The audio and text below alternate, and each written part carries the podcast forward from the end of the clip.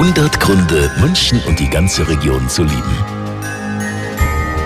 Ja, wir schauen heute mal aus aktuellem Anlass zu den Jungs von der Feuerwehr. Die haben einen harten Job. Heute war so viel los wegen des Sturms und trotzdem liebt der Feuerwehrsprecher Stefan Kieskalt unsere schöne Stadt. Ich liebe München, es ist immer was los, es rührt sich vor in der Stadt und es herrscht aber doch so eine Herzlichkeit ähm, und Gemütlichkeit auch noch trotz aller Hektik dieser Großstadt in sich hat, geht es doch in München, finde ich persönlich, noch relativ gemütlich zu.